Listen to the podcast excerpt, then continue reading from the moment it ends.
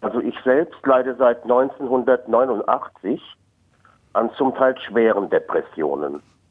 Und mich würde mal ganz dringend, ganz brennend interessieren, wann dieses, diese Erkrankung, also Depression, in welchem Jahr zuerst diagnostiziert wurde.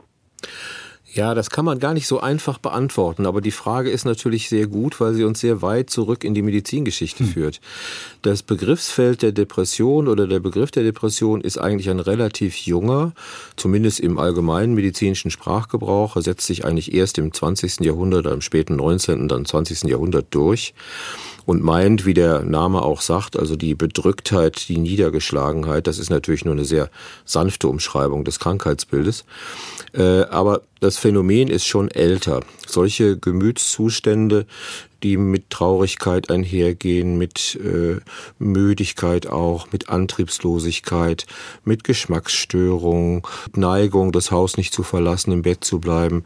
Das ist früher unter dem Begriff der Melancholie anzutreffen gewesen. Und der Melancholie-Begriff geht nun ganz weit in die antike Medizin zurück.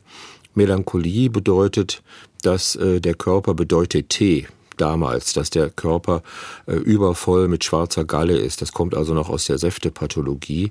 Dann ist man melancholisch, Melan, schwarz und Cholet, die Galle. Also das ist ein klassischer Begriff.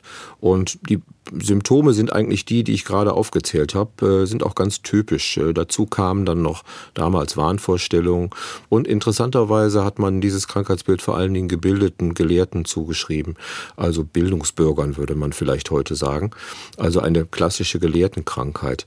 Dieses Phänomen hat sich dann aber, beziehungsweise die Begrifflichkeit hat sich dann verwandelt im 19. Jahrhundert mit der Entstehung der Depress mit der Entstehung der Psychiatrie und schließlich hat sich der Begriff der Depression durchgesetzt. Also das ist so ein kleiner historischer Exkurs.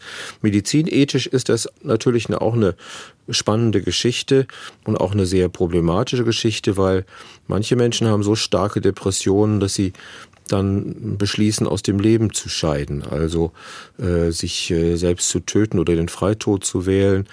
Und äh, wir können aber heute in vielen, vielen Fällen Depressionen relativ gut behandeln, zum Teil auch mit hochtechnischen Mitteln, sodass aber der ethische Bereich dann auch immer berührt ist äh, bei diesem Krankheitsbild.